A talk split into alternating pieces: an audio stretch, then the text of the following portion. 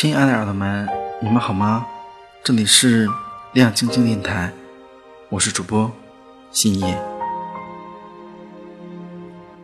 那今天呢，为大家带来的文章来自于作者林婉样，题目叫做《你羡慕的有钱有闲还很美的人都是故事》。二零一一年，我二十一岁。大学毕业，收到聘用 offer，一个人来到了现在生活的城市，怀揣一张毕业证和大学兼职剩余的几千块钱，我对自己说：“你得在这个城市活下来。”一个人吃住是最大的问题，我最先考虑的就是住在公司的附近，找了几家中介，问下房租，我就傻眼了。哪怕是最小的房子，我也无力承担。最后，和很多人一样，我选择了城中村。环境脏乱差，和周星驰的《功夫》里你所看到的场景一模一样。卫生间是公用的，厨房是没有的。衣服像彩旗一样，从一楼一直挂到了十几楼。楼道里常年是湿哒哒的。泛着贫穷所特有的潮气。房东大叔为我打开其中一个屋子，我看了看那张小小的、充斥着霉味的床，感觉沮丧极了。要知道，就在前一个月，我还和同学把酒话未来，描述自己心中理想的房子。就算不能面朝大海，至少也得有一间大大的落地窗。可眼前。只有一个大叔拍着我的肩膀说：“城中村，梦想起飞的地方。”就这么，我住了下来。那时候，我想，我一定要好好工作，多挣钱，趁早搬出这个破地方。城中村是个很奇怪的地方，我更喜欢称它为“村中城”。一个小小的村子，囊括了城市的生死犬马。酒吧、KTV、餐馆、服装店，应有尽有。当然，基本都是廉价的。可即使是这样廉价的奢侈，我也消费不起。通常，我只是穿过长长的小吃街，买两块钱的小菜拎回家，边吃边熟悉报社的选题策划、专访事项等等。要把钱留下来解决基本的温饱啊！毕竟，距离拿薪水还有一个月的时间。生活的美妙，往往在于它的出乎意料。到了发薪水的日子，我没领到薪水。那一阵子，报社重组，财务上的流程没有走完程序，所以我更穷了。渐渐的，连晚餐那两块钱的小菜也省掉了。住在隔壁的姑娘问我：“咦？”你最近怎么都不吃晚饭了？我笑了笑，回他：“减肥啊。”然后关着门，忍着饿，继续出策划、写专栏，一直到我工作的第三个月，薪水也没有发下来，我手里能用的钱只剩二十元。当然，我可以开口管爸妈要，但一想到毕业了还要做伸手党，觉得不好意思。所以，我就逼自己说，再忍忍看。接下来的一周，我靠吃挂面度过，用一个电热杯煮着面，配点咸菜，那是我最穷的岁月。我觉得快撑不住的时候，有个同学告诉我说，他认识一个摄像师，可以拍一组淘宝的衣服搭配，酬劳是五百，我就同意了。照片快拍完的时候。主编给我打电话，说有个很急的稿子让我赶一下，于是我匆匆拍完，妆也没有来得及卸，浓得掉渣的粉糊在脸上，成片的掉。但我没有时间注意这些，背着包就往网吧赶。走到城中村门口的时候，一个男人递给了我一张纸条，上面是他的手机号码，我印象非常深刻，因为。他对我说：“多少钱一晚上？我呆立在那一会儿，捏紧了那张纸条就走了。我当然没有给他打电话，但那张纸条留了很久。我想记住那种耻辱感。之后，我拿了其中四百块钱，批发了一些女孩的饰品，在晚上下班的时候摆起了地摊，因为款式新，价格也便宜，所以很畅销。不到一个月，我赚了两三倍。摆地摊最多到九点半就结束了，我强迫自己看书或者写两个小时的文字。那时候也没什么具体的概念。就是写一写平时读书的感悟，以及影评、鸡汤之类的。其中一篇被一个比较著名的出版社选用，北京一个出版社的编辑刚好看到，觉得不错，就联系了我。他对我说，他要策划一本必读经典的书评类的书，希望我能写几篇样稿，如果通过审批就签合同，交了稿。就可以拿到一万块钱。那时候我没钱，也想尝试一下，就同意了。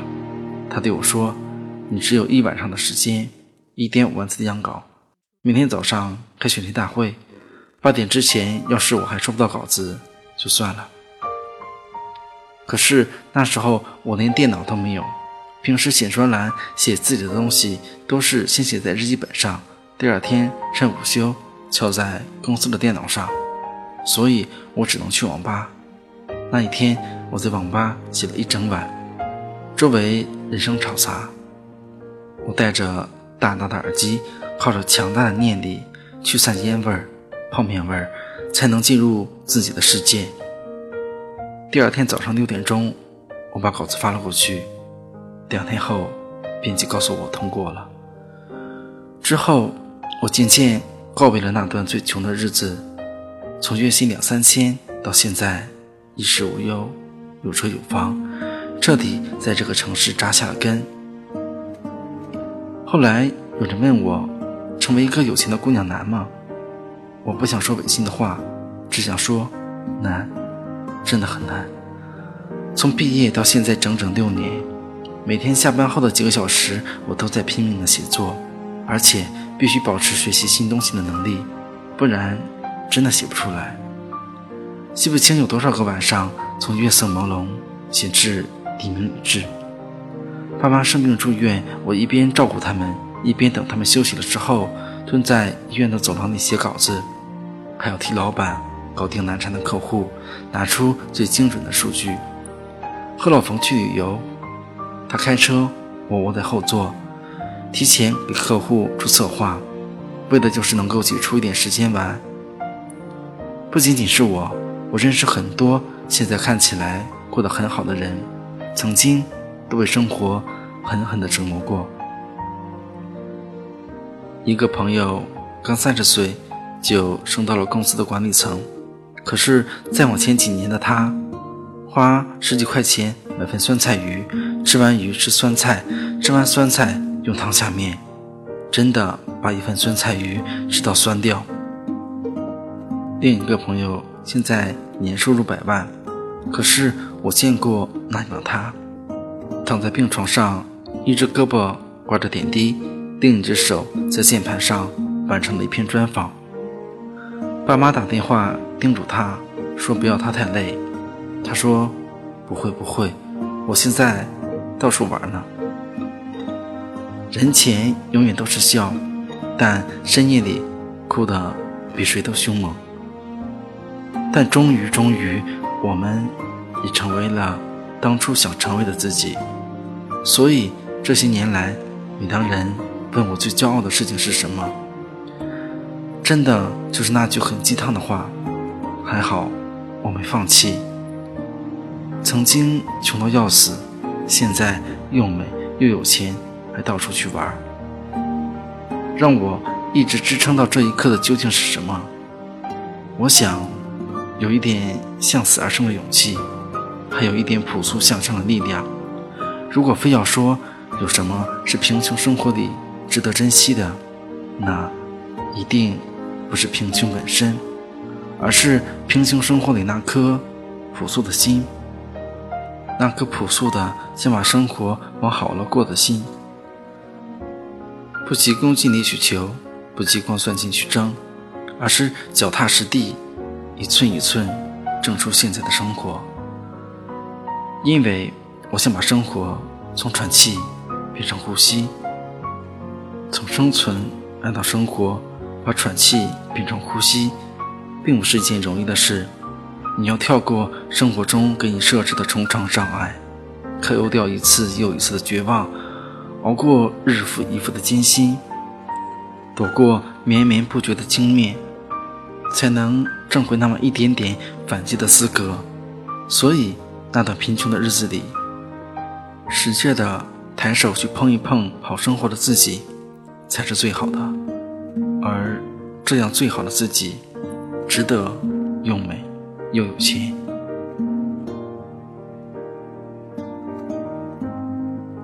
那各位耳朵们，今天的节目到这里就暂时的告一段落了。那晚安，好梦，我们下期节目再见吧。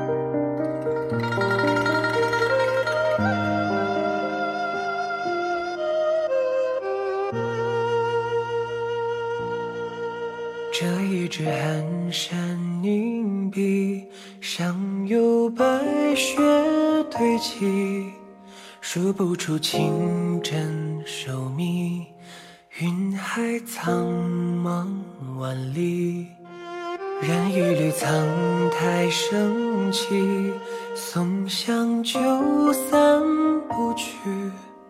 心思如雨尽收集，淹没的如此细腻。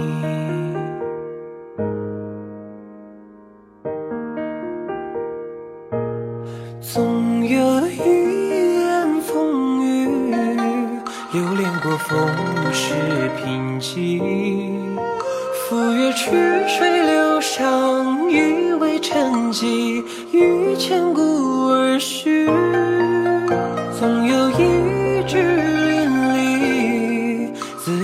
恣意如秋根白去。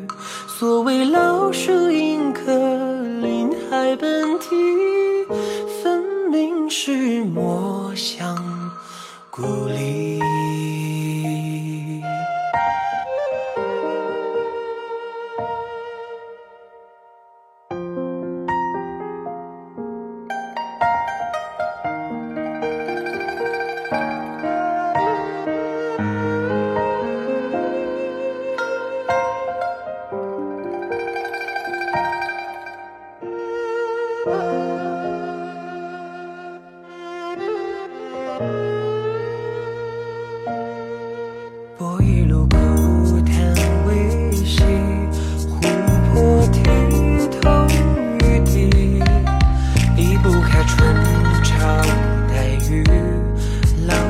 wish